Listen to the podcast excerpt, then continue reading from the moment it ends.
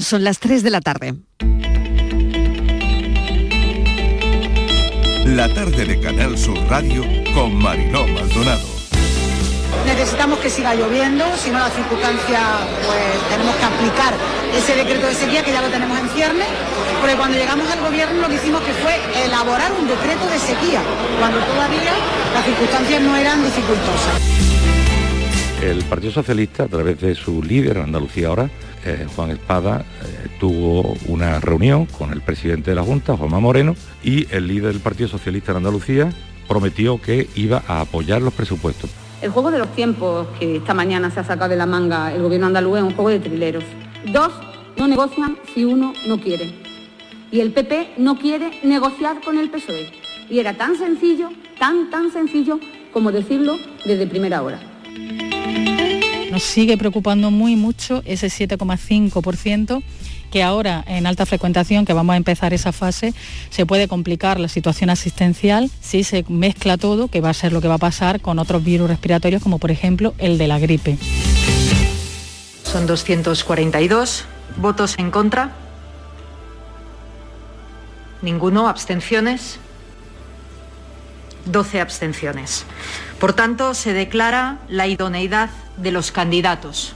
El criterio de la comisión favorable a las candidaturas presentadas se comunicará a la mesa de la Cámara los efectos de su elección por el Pleno de la Cámara. Nosotras es nefasta. Nosotros tenemos cuatro horas y cuando cogemos un día de asuntos propios nos lo hace la compañera, con lo cual le tiene que dar más trabajo a ella, a ellas, y cuando cogemos las vacaciones, que son cuatro horas, pues nada más que sustituyen con una hora. Que hombre, yo creo que peor no nos lo podrían poner. Nosotros tenemos que luchar que por lo menos que sea lo mínimo que tenemos, no vaya menos, vaya más. Las horas extras. En ninguna empresa pagan las horas extras como deben de pagarlas. En ninguna empresa. Este año queríamos reconocer a un fotógrafo, en este caso a Alex Catalán, como el premio Trayectoria de Canal Sur. Un, un fotógrafo, una dilatada trayectoria a la que desde Canal Sur estamos muy contentos de que sea este año el, el, premio Trayectoria que se entregará en una gala que se celebrará el 8 de noviembre en el Teatro Lope de Vega.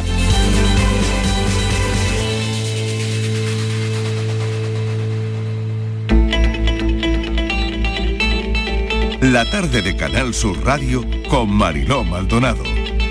¿Qué tal? ¿Cómo están? Acaban de oír los sonidos del día en nuestra línea de audios, los protagonistas de la actualidad y todo lo que ha ocurrido hasta esta hora. A ver si el otoño viene ya con seriedad, mucho viento y algunas alertas y se prevé que bajen las temperaturas. Pero de entrada, no ha llovido como creíamos durante el puente, ni se esperan borrascas que nos dejen agua. Hoy la información pasa por el decreto de sequía, la escasez de reservas de agua que presentan los embalses del Guadalquivir debido a la ausencia de lluvia, llevaron a la cuenca el pasado 1 de octubre a entrar en situación de emergencia.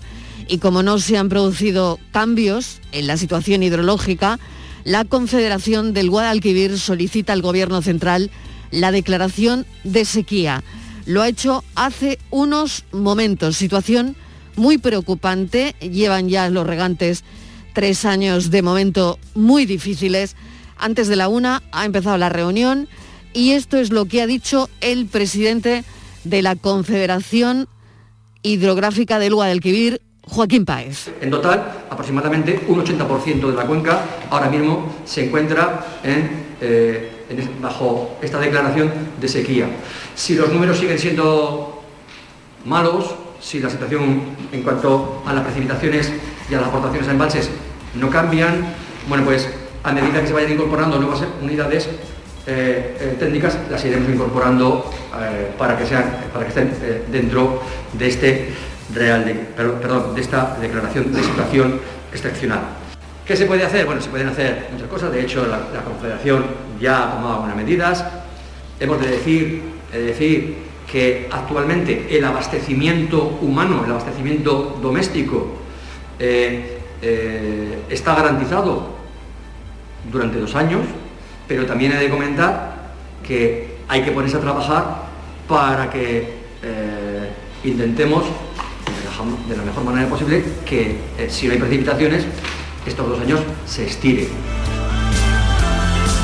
¿Qué se puede hacer? Han oído a Joaquín Páez, esto es de hace unos momentos, ya saben que es de una importancia tremenda la información que les estamos ofreciendo en Canal Sur Radio.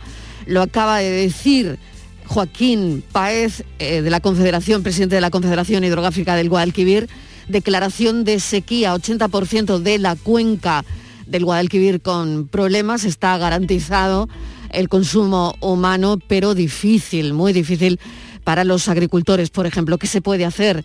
¿Qué podemos hacer nosotros? Seguro que muchas cosas con buena voluntad. Esta semana corta va a ser de mucha política. Se debaten las enmiendas a la totalidad de cara a los presupuestos. Acuerdo en la palabra derogación. El presidente del Gobierno se reunía hoy con las dos vicepresidentas para reorganizar la derogación de la reforma laboral. El presidente establecerá una agenda buscando la paz interna de la coalición y para encarrilarlo todo.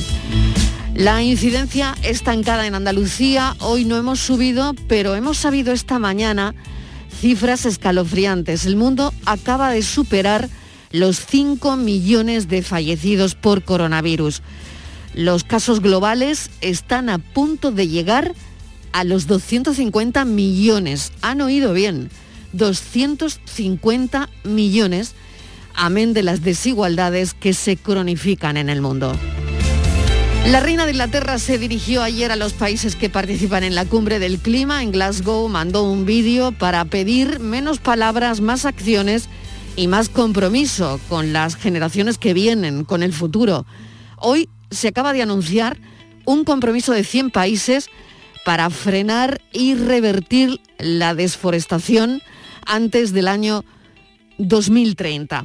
Así que seguimos pendientes de lo que se dice allí, porque se dicen muchas cosas y suenan muy bien, pero veremos cómo y quién pasa la acción, porque la factura la vamos a pagar todos. Como anécdota, como anécdota de esta cumbre de Glasgow, una cabezadita que dio Joe Biden durante la conferencia. Uno de los asesores lo despertó no tuvo que ser fácil despertar al hombre más poderoso del mundo. Las redes, antes de que el asesor lo despertara, ya la cabezadita la habían hecho viral.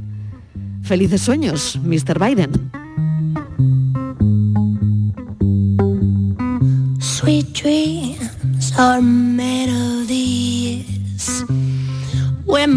These. to disagree? I travel the world and the seven seas. Everybody's looking for something. Some of them want to use you. Some of them want to get used by you.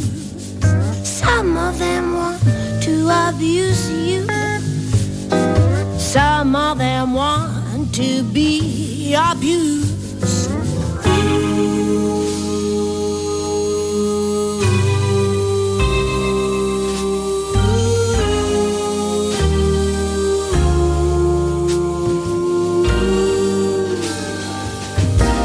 Oh your head up moving on. Keep your head up moving on. Hold your head up moving on. Keep your head up moving on. Hold your head up moving on. Keep your head up moving on. Hold your head up moving on. Yeah, la, la, la. Hoy la elección de la música, como ven, la tenía bastante fácil. Esta versión tranquilita de Sweet Dreams que le hemos dedicado a Joe Biden por esa cabezadita durante la conferencia del clima en Glasgow. Eh, Sweet Dreams se llama la canción, Dulces Sueños, y hoy lo teníamos bastante fácil, la verdad.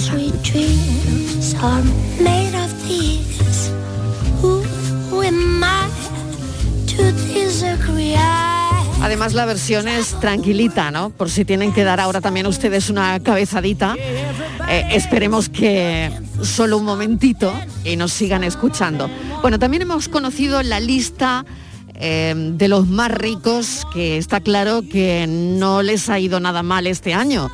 Amancio Ortega, dueño y fundador del grupo Inditex, se mantiene un año más como el hombre más rico de España en esta lista de la revista Forbes con una fortuna de 67 mil millones de euros y le sigue alguien de la familia también, su hija Sandra Ortega, que es de las pocas mujeres, está solo entre las cinco mujeres más ricas de este país. Y otra noticia que no nos ha gustado nada y es esa declaración de la presentadora y periodista Ana Rosa Quintana, compañera, que ha declarado que deja la tele porque tiene un proceso oncológico que está sufriendo y está siguiendo y es un cáncer de mama. Estivaliz, desde aquí le queremos mandar, como lo hicimos ya con Julia Otero, toda la fuerza del mundo a Ana Rosa Quintana y que se recupere pronto. Estivaliz Martínez, Hola, Marilo. mesa de redacción, Buenas ¿qué tardes. tal? Pues sí, todo nuestro apoyo, cariño y recordar que, fíjate qué casualidad, que Julia Otero, otra compañera también, Mm. Mariló, de, de las ondas, en febrero de este año eh, decía, anunciaba que tenía cáncer de colon, ya lo ha superado, qué buena noticia, nos alegrábamos hace unos días cuando lo hacía público y que estaba preparándose para regresar a, su programa, a Julia en la onda, porque ya ha pasado la enfermedad. Y Julia Otero hoy se ha volcado en mostrar todo su apoyo a Ana Rosa, eh, que, como tú decías, en pleno directo esta mañana, que ha sorprendido a oyentes, a compañeros, a todos. Nos ha sorprendido a la audiencia que padece un eh, carcinoma en una, en una mama. La propia Julia Otero, que como te digo ya está en las últimas fases de recuperación, pues habla con conocimiento de causa a la hora de aconsejar a Ana Rosa que nada, que ánimo en este proceso que le espera en los próximos meses, le decía concretamente eh, a través de Twitter, le decía, la montaña parece muy alta, querida Ana Rosa, lo es, pero no mires a la cima, entrégate al pequeño camino de cada día. Hoy te parece imposible, pero el tiempo es tu aliado, pasará y volverá la vida. Con todo ello, Julia Otero le manda todas sus fuerzas y bueno, y le espera y le desea una pronta recuperación de la, de la enfermedad.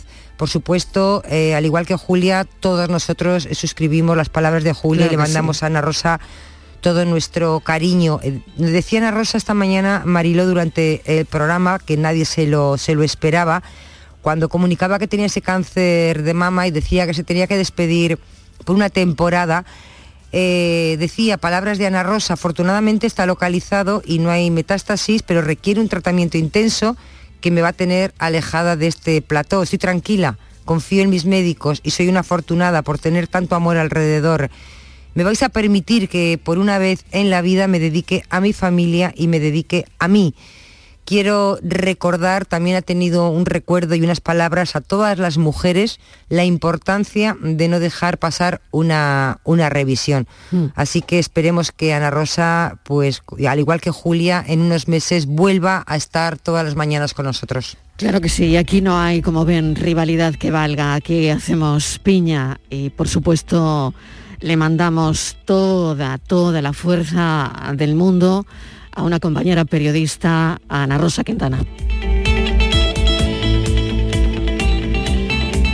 Normalmente la información deportiva, claro, la hacen los compañeros de deporte y en esta casa muy bien, desde luego.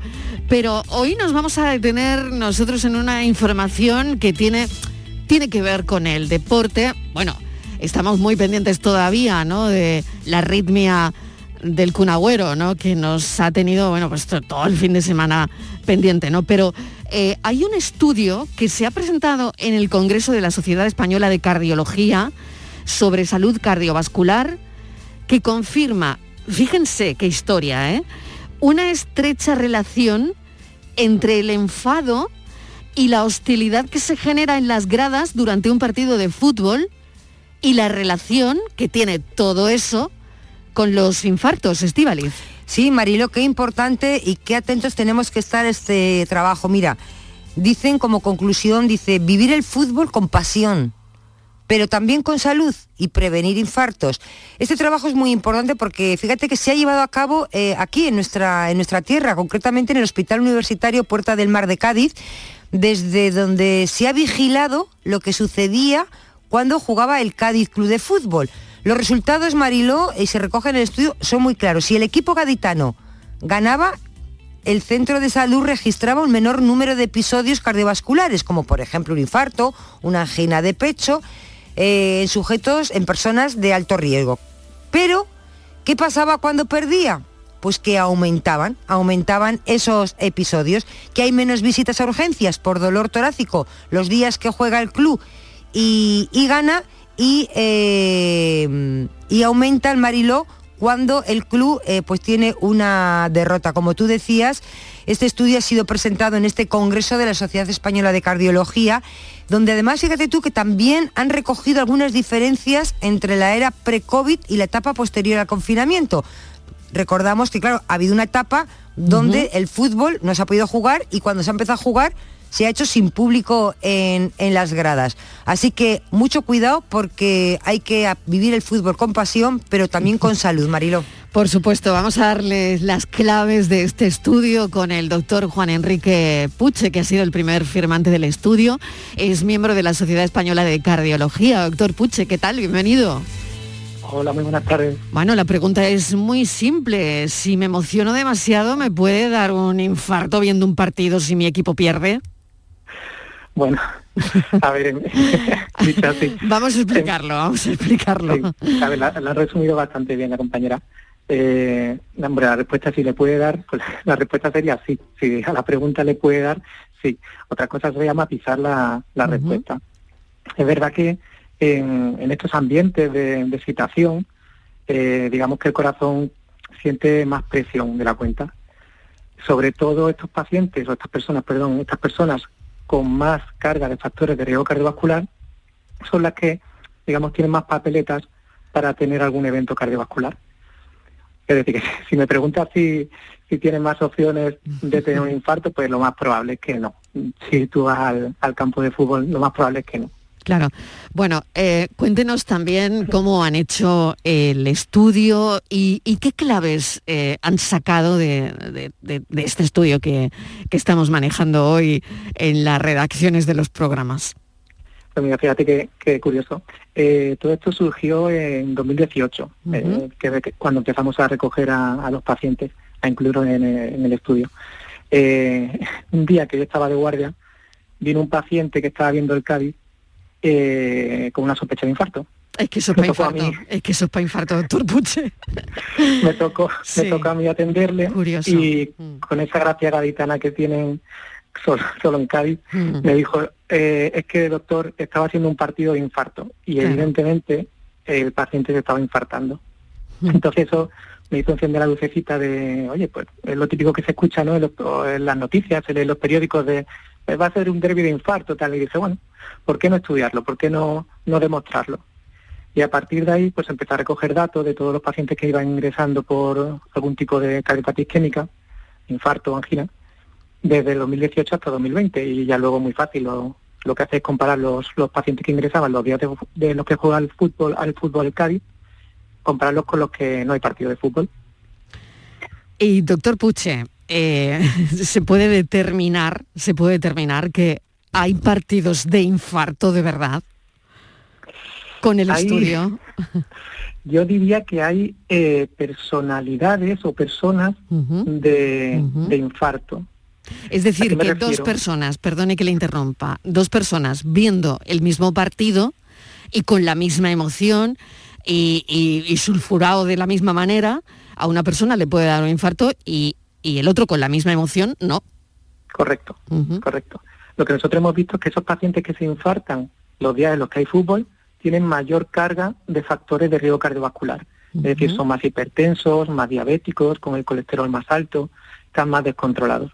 Entonces son, lo que le decía, son papeletas que uno va acumulando durante los años, que en esos momentos de mayor estrés pueden que, que te desemboquen en un tipo de, de angina o infarto. Eso sí es verdad. Qué interesante, me parece interesantísimo el estudio y cómo, y cómo se le ocurre ¿no? Eh, al llegar un paciente después de, ver un partido del Cádiz de infarto. La verdad es que es muy interesante y sobre todo las conclusiones que sacan.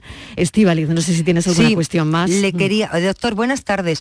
Eh, me gusta mucho lo que dicen ustedes, que hay que vivir el fútbol con pasión, pero también con salud. Y eh, dan algunas recomendaciones son muy obvias, pero creo que son imposibles, doctor. Dicen ustedes que no hay que tomarse el partido demasiado en serio y no dejarse llevar por el exceso de emociones, algo que me parece que quien es muy aficionado, esto no sé cómo lo puede hacer que hagan ejercicio antes del partido. Tampoco es una cosa que yo creo que se suele hacer, ¿no? Porque usted dice que eso descarga adrenalina. Eh, por supuesto, no fumar, eso es obvio, eh, no ingerir bebidas con alto contenido en alcohol, intentar evitar eh, mm, comidas copiosas. Ya sabemos que muchas veces unos van de a comida, luego se llevan los bocadillos. O sea, todas estas cosas que se hacen en el fútbol que ustedes dicen que están mal. Pero, ¿y ahora cómo le dice usted a un aficionado?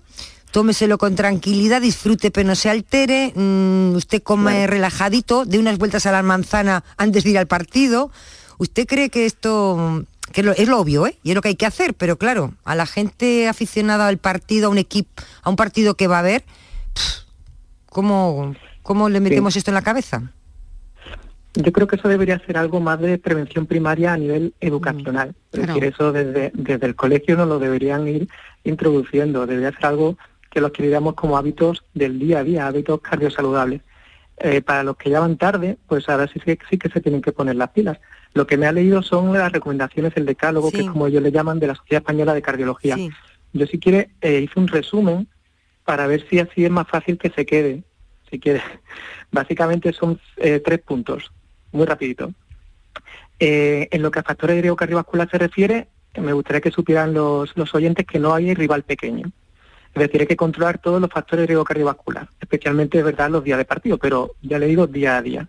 Es decir, lo del alcohol, las comidas, pues evidentemente evitarlo, pero no solo los días de partido. Si fumas, es importante que lo dejes. El fumar es el cáncer del equipo, eso no lo había dicho anteriormente, pero es lo que más eh, influye. Eh, hay que tomárselo como una final. Y las finales ya sabemos que no se juegan, sino que se ganan. En cuanto a la medicación, es muy importante que la tomen, tanto si son hipertensos como si tienen colesterol alto la diabetes, todo. Ejercicio diario, no es simplemente el día antes del partido, el día del partido salir a hacer ejercicio, no. Tiene que ser algo que incorporemos en nuestro día a día. Se recomiendan 30 minutos al menos de ejercicio durante 5 días a la semana. Eso es un hábito que se tiene que adquirir, es difícil. Entonces no se trata de hacerlo de buenas primeras, sino que, por así decirlo, hay que ir partido a partido.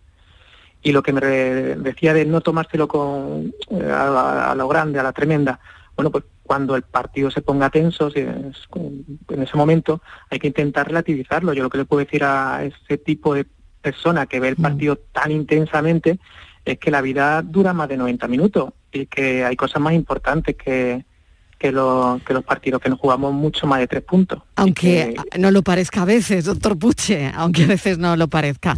Yo me gustaría que nos diesen un titular eh, en la conclusión del estudio. ¿Han concluido um, algo?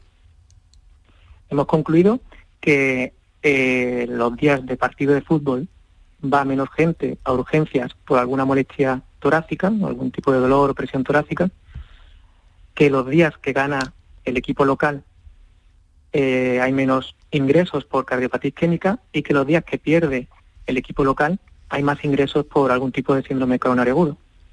Qué interesante, de verdad, me parece, bueno, pues un estudio magnífico. Doctor Puche, muchísimas gracias por habernos mm, atendido y la verdad es que mm, creo que la prevención está ahí y que si se realizan este tipo de estudios creo que la gente al final, cuando oye las conclusiones, eh, podrá prevenirlos de alguna manera, ¿no? O, por lo menos lo que usted decía, ¿no?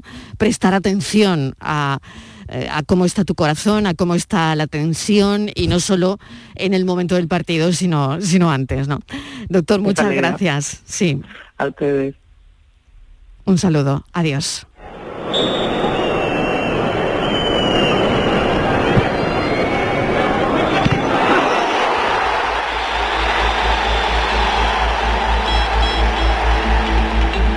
3 y 24 minutos de la tarde y seguimos con el fútbol. Fíjense cómo estamos hoy. Vamos a escuchar al árbitro de La Paz. de su atención. Eh, yo soy el árbitro del partido, pero soy, supongo, una persona más que quiere lo mismo que ustedes.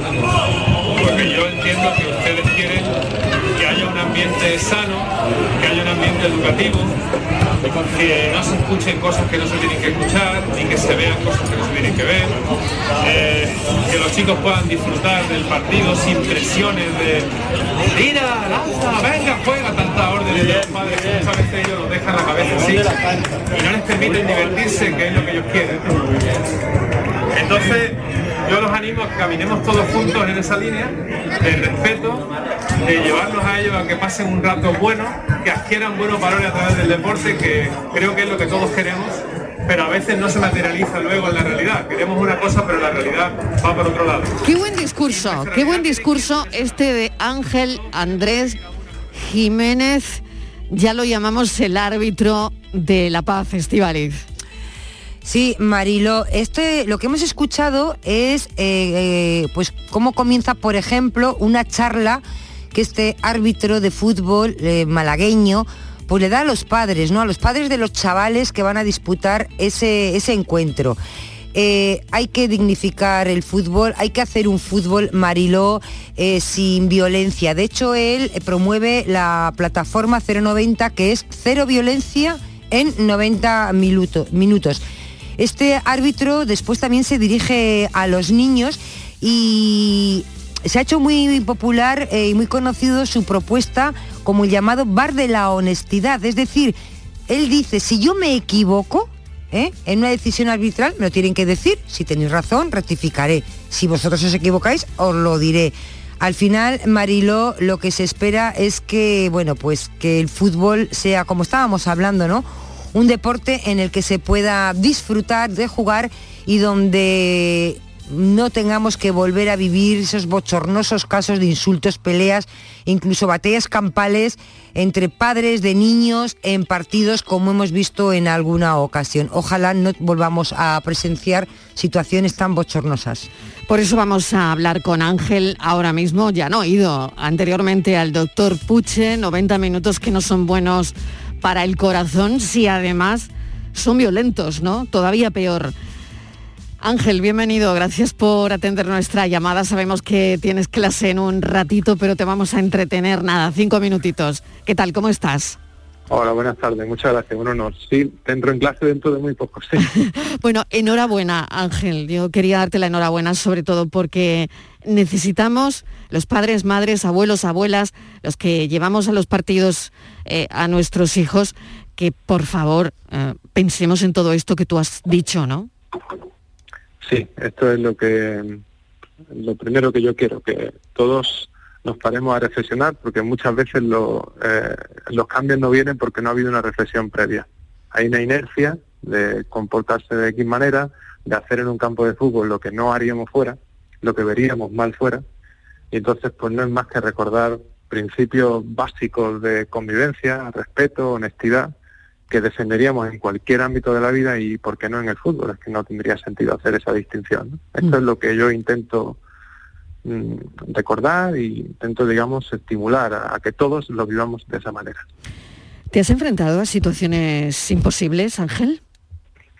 Me he enfrentado a situaciones muy difíciles, como todos los árbitros sí, pero desde que dije, bueno, esto no puede ser, no podemos permitir cualquier cosa, pues la verdad es que la gente suele responder muy bien. Mm. Esto me, lleva a pensar que la firmeza es importante y, mostrar la verdad, la verdad de las cosas para, para hacer pensar, pues es decisivo. ¿Cómo le explicamos a los padres de los niños, que a veces yo creo que somos peores, el bar de la honestidad, ¿cómo se lo explicamos? Pues muy fácil. Si ellos ven que, sus hijos se están apoderando de la cartera de un vecino, seguro que le dirían, oye, que es del vecino, no es tuyo. No es mm. tuya en este caso, ¿no? La mm. cartera. Mm. Pues eh, este saque de puerta no es tuyo, es córner, saca al rival y tú lo sabes, pues díselo al árbitro. O sea, es vivir con los mismos principios que uno tendría para el resto de ámbitos de la vida y de esa manera apreciar valores que son apreciables. Yo siempre digo que educar es ayudar a que otro vea por sí mismo algo valioso. Entonces, pues poner todo en nuestro granito de arena, ¿no? Porque los padres son los primeros en educar, pero como dice el proverbio africano, para educar a un niño hace falta la tribu entera. Y yo pues hago lo que puedo. Claro. Y por otro lado, Ángel, ¿te ha sorprendido que te estemos llamando hoy todos los medios de comunicación? Yo creo que tu teléfono no ha dejado de sonar, es verdad que tienes clase a las tres y media, pero no ha dejado, de sonar. Fíjate, ¿no, te parece eso significativo? Que alguien que, que da un discurso como el que tú das el otro día se viraliza de alguna manera porque, claro, es que esto no es habitual, no es lo habitual, ¿no? No, pero es lo normal.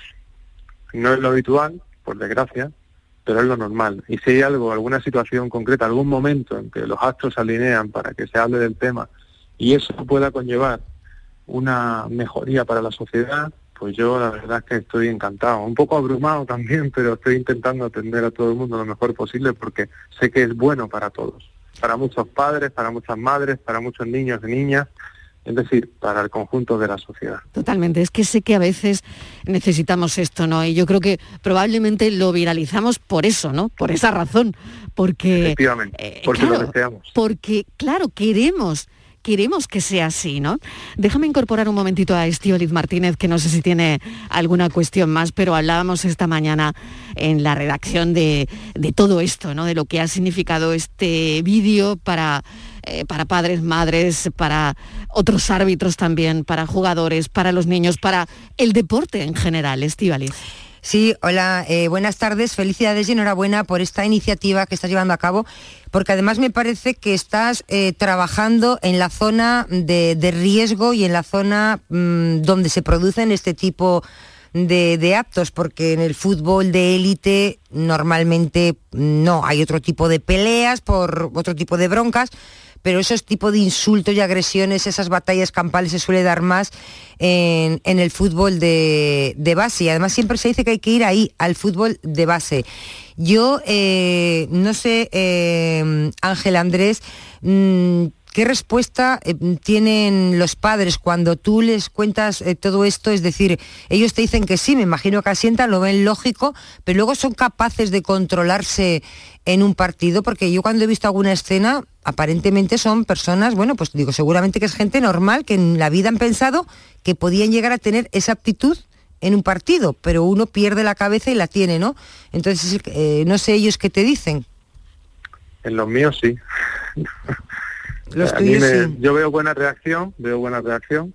Por su parte, me están escuchando y claro, dicen, caramba, pues esto es verdad. Asienten, y veo buena eh, recepción del mensaje. Y luego el comportamiento es bueno. Entonces yo estoy contento y, una pregunta tenemos que seguir. una pregunta más y ya termino.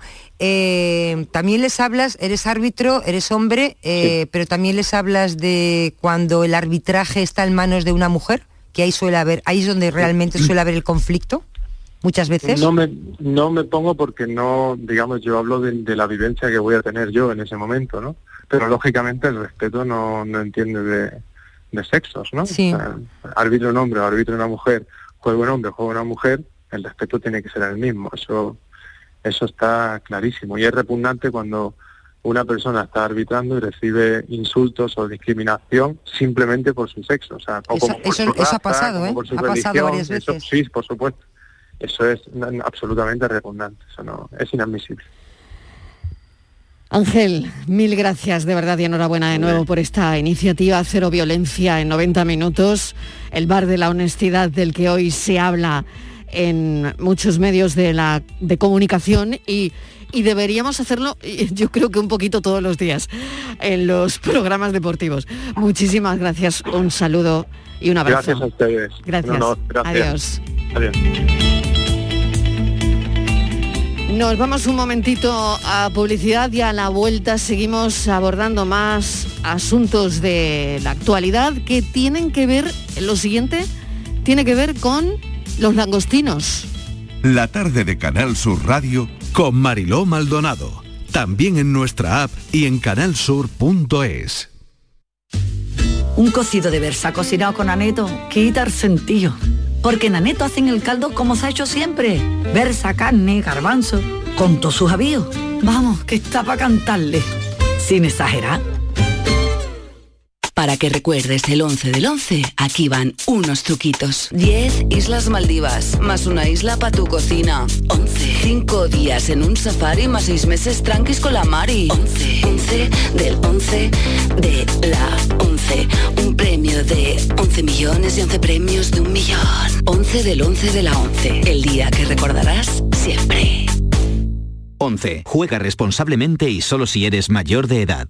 Vete a dormir con una sonrisa, con el show del comandante Lara. El humor más travieso, los invitados más divertidos, las mejores versiones musicales de Calambres. El show del comandante Lara, los domingos en la medianoche después del deporte. Quédate en Canal Sur Radio, la radio de Andalucía.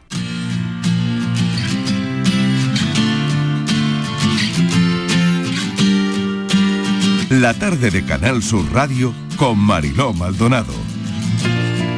Nos estamos haciendo muchas preguntas de lo que tendremos si no tendremos estas navidades. Bueno, en la mesa también. Parece que hemos oído esta mañana que la carta a los reyes se tendría que adelantar, tendríamos que escribirla antes de lo normal, antes de lo que la hemos escrito otros años. Pero también eh, estamos preocupados por los pescadores de la cofradía de Sanlúcar, que han dado la voz de alarma ante la bajada de las capturas del langostino en un tercio. ¿Tendremos langostinos suficientes estas navidades, Estivaliz? Pues no lo sé, Mariló, la cosa está complicada porque ha descendido muchísimo en los últimos meses las capturas de langostinos como dices, concretamente un tercio. Fíjate, lejos están aquellos números, los 150.000 kilos que se contabilizaron eh, el año pasado, ¿no? Esto es muy importante y es, muy preocupante porque supone perder parte de un producto que es un auténtico atractivo en la zona, ya todos conocemos el angostino de Sanlúcar, que va ligado también mucho a la economía local. Eh, ya el pasado verano, Mariló, vimos como el precio del kilo langostino se disparaba ante este notable descenso de, capturas. Hay menos langostino y el langostino que comemos es mucho más caro.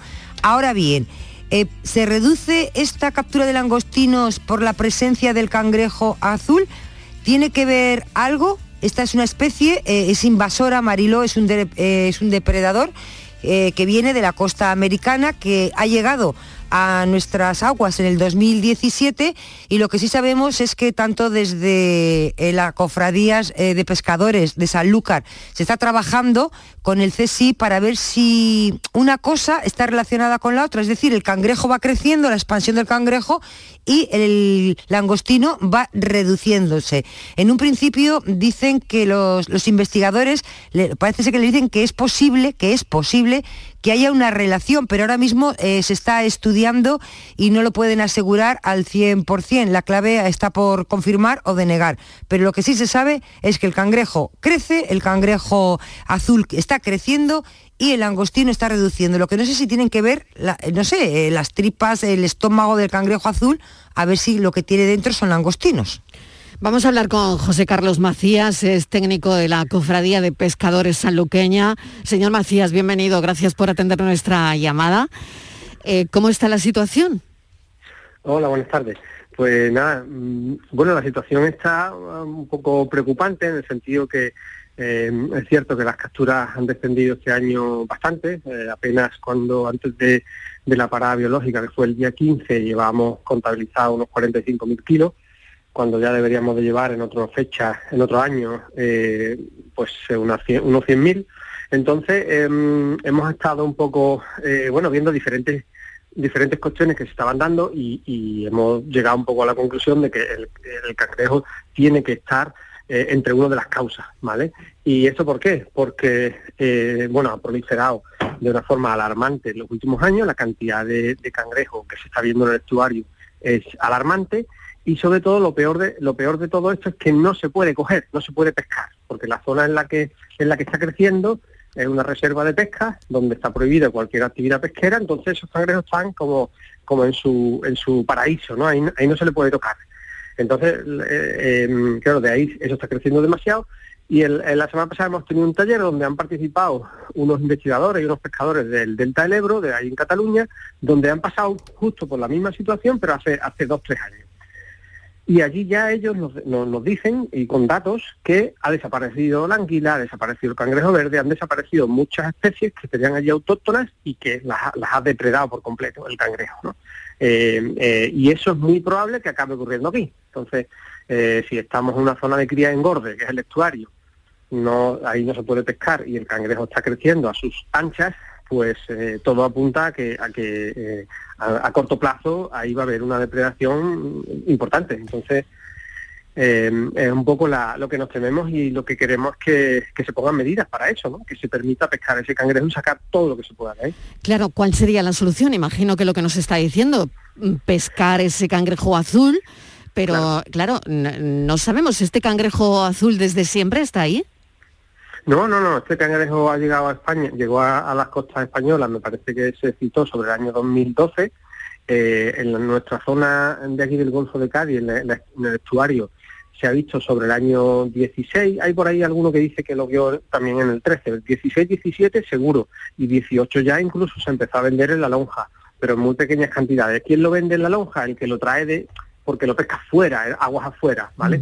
Em, pero en el estuario, en la zona eh, en el pulmón, en el estuario, ahí no se permite pescar porque pues, es una zona restringida. Lo que estamos nosotros solicitando es que se, mm, que se autoricen de forma excepcional a, bueno, a los pescadores con trasmayos o con nasas, con lo que sea, con lo que se estime conveniente para sacar eh, todo lo que sea posible. ¿no? Nosotros teníamos temores de que podía haber una relación, pero eso se ha confirmado y más que confirmado cuando la gente de allí del Delta nos ha dicho que, que es lo que ha pasado allí. Es decir, que allí ya lo han, ya, lo han visto, eso se come todo, eso se come todo, además no tiene depredadores, el bicho ese no tiene apenas depredadores, con lo cual o lo quitas o él se va a acabar, va a acabar con los recursos que tú tengas ahí. Estivaliz, no sé si tienes alguna cuestión más. Una se plantea si este cangrejo se come o no se come al final. Eh, tampoco lo sé si el cangrejo se come. Sabemos sí se come. Si se, come, Si se come. Sabemos que se está comiendo al langostino. Sí. Y ahora ya también sabemos que como se ponga la cosa fea no nos lo vamos a comer nosotros, se lo va a seguir comiendo el cangrejo azul. Es Así que cuidadito. Es un depredador que lleva ya muchos años dando la lata, mm, quejándose porque es muy invasivo y por donde va Mariló eh, pues va destruyendo todo como estaba eh, comentando eh, el invitado. Yo le quería preguntar, cuando estén seguros, porque no sé si es los trabajos que se están haciendo en el CESI, mm. no sé, mm. si esto, si dicen definitivamente con seguridad que el 100% o el 95% de esa reducción del langostino depende de que el cangrejo se lo está comiendo, yo mm. me supongo que sería una, sería una razón de peso para que ese langostino, y perdón, para que ese cangrejo desaparezca, aunque esté en el estuario, aunque esté en una zona que ahora mismo eh, no se puede, hay muchas trabas legales para capturarlo. Me imagino que eso tendría que cambiar, porque las trabas legales, lo mismo que se hacen, se deshacen. Claro, claro. Eh, mira, los estudios, las investigaciones previas están demostrando, los investigadores están viendo que los contenedores estomacales hay una mezcla de cosas, hay mezcla de, mm, caparazones de, algunos moluscos, hay, han encontrado también eh, trocitos restos de, langostino, pero para estar al 100% seguro están haciendo unas pruebas con los isótopos, viendo eh, el, digamos la, señal de isótopo que dan los langostinos, la carne de langostino, y eso lo están comprobando en el cangrejo, o sea, eso se va a saber, ¿vale? Pero ya en, los contenidos estomacales de los cangrejos, eh, ellos detectan una mezcla y dicen que ahí van langostinos también, ¿vale? Con lo cual ¿En qué porcentaje eso está ocurriendo? Hombre, eso es difícil de saber todavía. Lo que está claro es que si no se come el langostino se va a comer el choco y si no se come el choco se va a comer la chirla. Ese, bicho crece mm. mucho y tiene que mm. comer y entonces es los recursos que tenemos ahí eso lo va a ir depredando, eso es clarísimo, ¿no? Entonces eh, nosotros lo que lo que estamos pidiendo es que se activen ya la, la, bueno, las modificaciones en la orden que sea necesario y el otro día hay un, investigador, no lo digo yo, lo decía uno de los investigadores que habló el otro día, puso un ejemplo muy claro, dice, aquí hay que actuar como cuando hay un incendio o hay una inundación, se actúa sobre la marcha. Tú no puedes esperar cuando hay un incendio o una inundación, esperar 30 días a cambiar una norma. Pues esto es lo mismo. Y, lo decía un investigador, hay que actuar sobre la marcha, con la misma urgencia que si esto fuera un incendio, porque eso no para. Entonces, eh, lo que pasa es que no lo estamos viendo, ¿vale? Pero e, ese, símil lo, citaba este hombre de la Estación Biológica de Doñana, el investigador eh, Miguel, no me acuerdo el apellido, y, eso es lo más gráfico que te puede decir. O sea, lo, están diciendo los investigadores, no lo estamos diciendo nosotros, el sector, ¿no? Con lo cual, en fin, es necesario que se mire eso bien, porque el langostino es una pieza clave no solo en la gastronomía y demás, sino en la economía de los barcos. Es decir, son, hay dos o tres especies con las que los barcos ganan dinero y otros y otras especies con los que ganan mucho menos, ¿no? Entonces, esa es pieza clave. Si tú quitas el langostino de la pesca de los barcos, el, rendimiento económico baja mm, brutal, ¿sabes? Baja muchísimo. José Carlos Macías, mil gracias por toda esta explicación que nos ayuda a entender por qué va a estar difícil eso de, si no se pone remedio, de encontrar langostinos de Sanlúcar. Mil gracias, un saludo, un abrazo. Suerte. Gracias a vosotros. Un abrazo. Vamos con la foto del día, Virginia Montero, ¿qué tal? ¿Qué tal? La imagen de hoy es la propuesta por Pepe Ortega. Ha desarrollado su trabajo durante casi dos décadas en prensa nacional, como ABC, Cinco Días, La Vanguardia o la revista Hola, entre otras publicaciones. Sin olvidar su faceta de fotografía de autor Pepe Ortega está especializado en retrato editorial, reportaje social, gastronómico, fotografía de calle y fotografía con dispositivos móviles. Ha participado y coordinado numerosas exposiciones y ha realizado workshops y cursos con colegas de National Geographic, Reuters, o la agencia Magnum.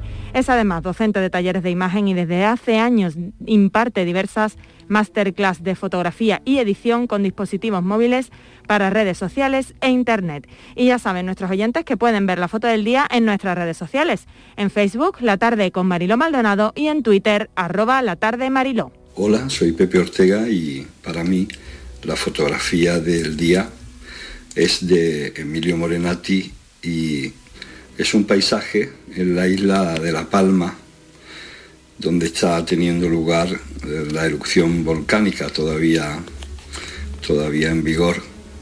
Y es un paisaje eh, con una casa cubierta totalmente de ceniza volcánica de un color marrón, un paisaje que podría ser, si el color de la ceniza fuera blanco, un paisaje invernal. Me parece muy curiosa y me recuerda que nos recuerda a todos ¿no? que la naturaleza siempre pide su sitio y que muchas veces pues los hombres no tenemos mucho que hacer, ¿no? El ser humano. Es una fotografía magnífica de Emilio Morenati de Associated Press y me ha parecido eh, bonito y bueno reseñarla.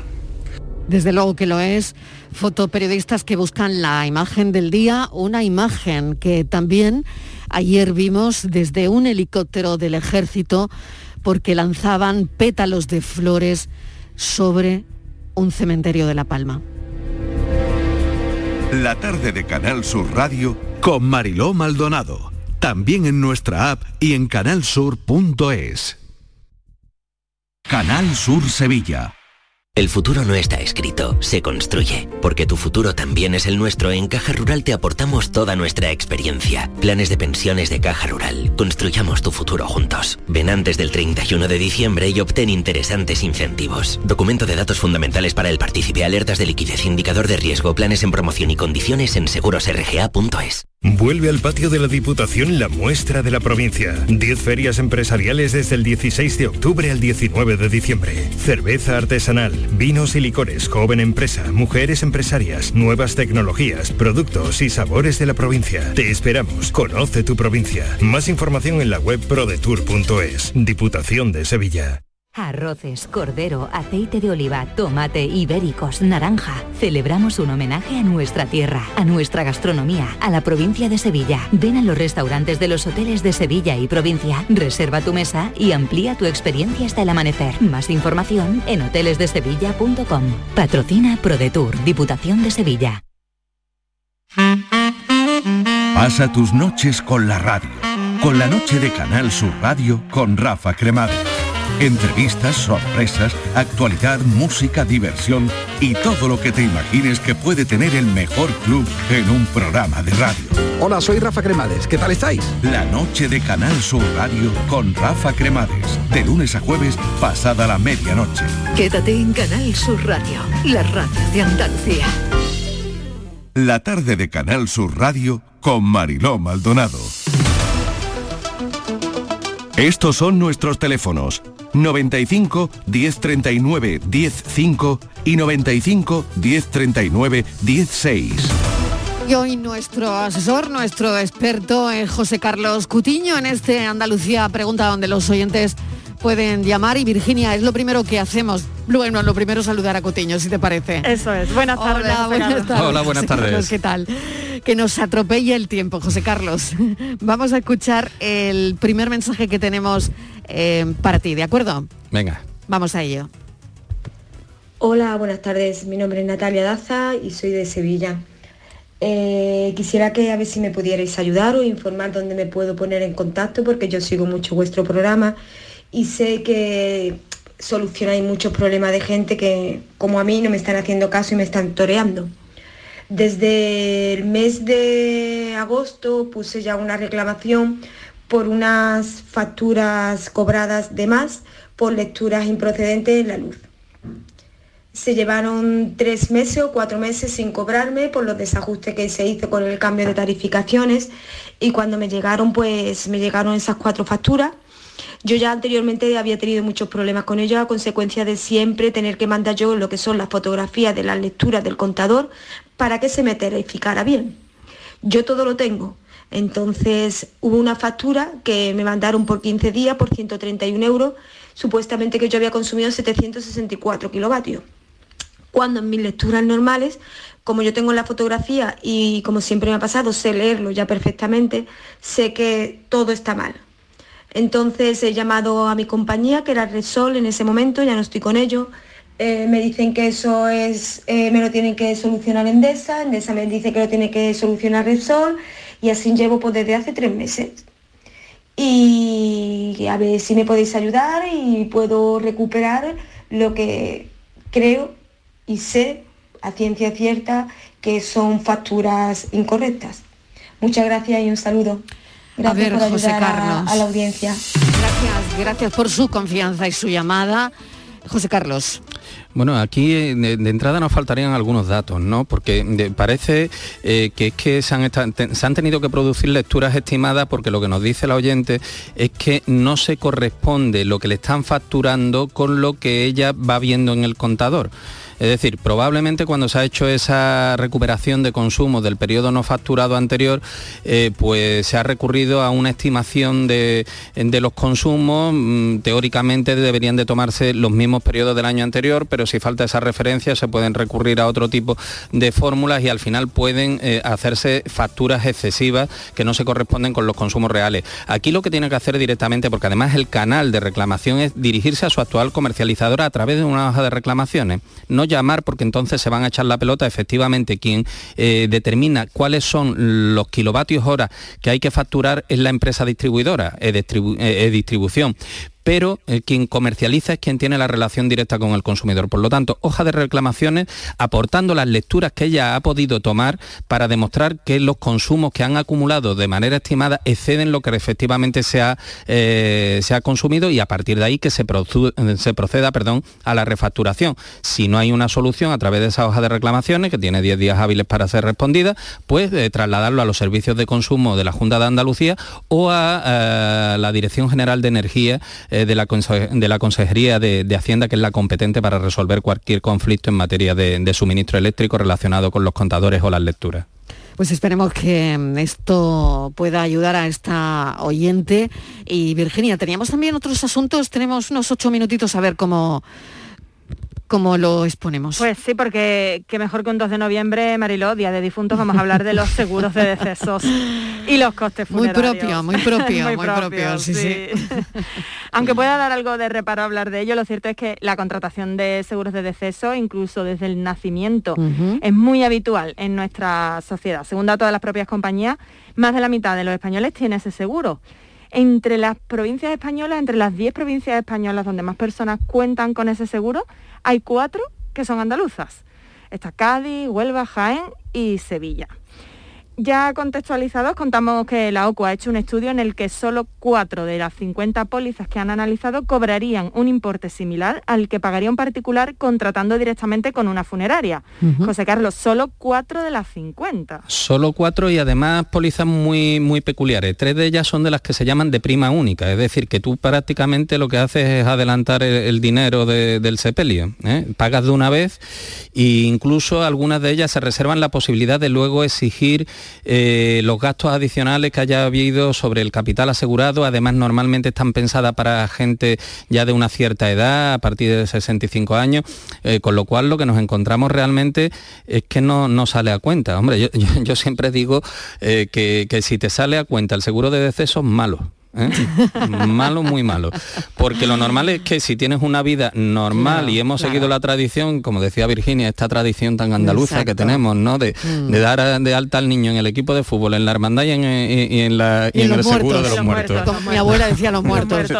Y, sobre todo cuando venía el cobrador. Ya eh, está el señor de los muertos. Es el pack al que te apuntan casi, casi recién nacido, ¿no? Bueno, pues si tienes una vida normal, lo normal es que pagues tres o cuatro veces eh, el sepelio, con lo cual pues sale eh, poco a cuenta. Sí es verdad que estos seguros a veces incorporan otro tipo de coberturas, como son la asistencia en caso de que ocurra algo en viaje, en los traslados eh, de cuerpos entre provincias, incluso lo que es toda la gestión, ¿no? que, bueno, pues en, esa, en esos momentos se hace todo muy engorroso para los familiares, sobre todo para los más cercanos, y prácticamente ya se ocupan casi de todo, pero realmente desde una perspectiva económica no sale a cuenta son poco transparentes, no sabemos muy bien qué tipo de, conceptos nos aplican, no sabemos qué gastos hay, las liquidaciones no suelen venir desglosadas eh, y por lo tanto no parece que sea la alternativa económicamente más racional. Mucho más racional sería pues tener ahí un, eh, como lo tienen en otras culturas ¿no? y en, otro, en otros países, ¿no? un, depósito bancario preparado para el momento en que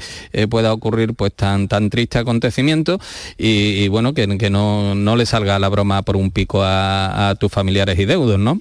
Pero al menos eh, no pagar tanto, eh, porque llevarnos tanto tiempo. Sí es verdad que quien se lo pueda plantear ahora, lo primero que hay que pensar es, que es la esperanza de vida que tengo. ¿no? Si tengo una esperanza de vida ya relativamente eh, corta, pues no tiene sentido ya darse de baja, porque entonces pierdes todo lo que has dado, eso no es una hucha, eso no lo vas a recuperar, y, por lo tanto no, no tiene mucho sentido.